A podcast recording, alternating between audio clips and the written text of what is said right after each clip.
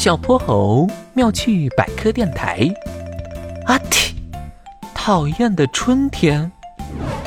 波波城小学门口种了两大排柳树，一到春天，白茸茸的柳絮随风飘舞，好像下起了大雪。可小泼猴却一点儿也不喜欢这样的春天，他用帽子和口罩牢牢挡住自己的脸，快速朝教室冲去。总算是安全了。嗯嗯嗯嗯，小泼猴，你怎么跑得这么快？我在后面喊了你好几声呢。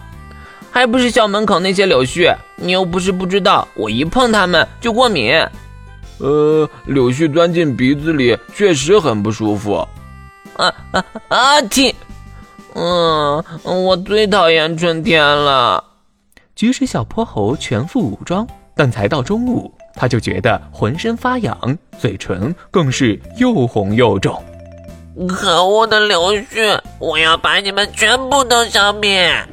放学后，小泼猴拉着哼哼猪从玄教授实验室拿到了超大威力的吸尘器。他们站在柳树下，踩着一地毛茸茸的白色。哼哼猪，行动！小泼猴，要不我还是先陪你去医院吧？你的脸好像更肿了。去之前也得把它们给解决，不然我明天还是会变肿的。小泼猴一边说着，一边将吸尘器的功率拨到了最大。强劲的风力不仅卷起了又轻又小的柳絮，还把周围所有垃圾全部吸进了管道内。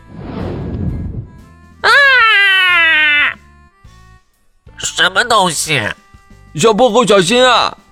一道白影从柳树后飞了出来，直直撞在吸尘器上，和小泼猴滚成一团。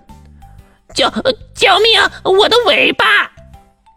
穿着白大褂的鹦鹉研究员挣扎着爬起来，奋力将屁股从管道口拔出来，然后捡起帽子，扶正口罩。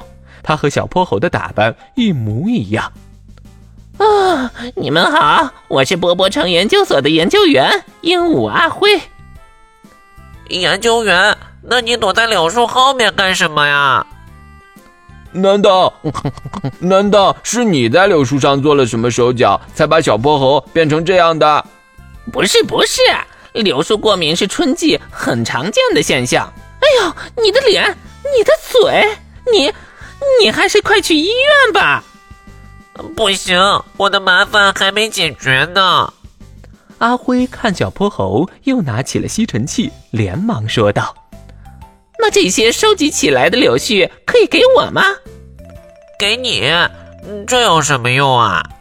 嘿嘿，呃，其实我也是柳絮过敏的受害者。像你们这么大的时候，我也觉得春天真是讨厌。这可恶的柳絮，除了让人过敏，一无是处。”没错，没错。但通过我的研究，我发现柳絮的纤维是特殊的中空结构，因此具有良好的油脂吸附性。虽然它不能用来做被子和羽绒服，但可以做吸油毡，用以解决海洋石油泄漏的事故。这对海洋环境保护有特别重大的意义。听完阿辉的话，小泼猴觉得脸上滚烫。原来是他对柳絮的偏见太深，他正要将吸尘器递出去，却觉得天旋地转，眼前一黑。这些小东西一点儿也看不出来嘛！我的老师也说，遇到问题我们得从多个角度去探索，发现世界的美好。小薄荷，小薄荷，你怎么了？啊，他被你念到晕了！哎呦，是过敏，快叫救护车！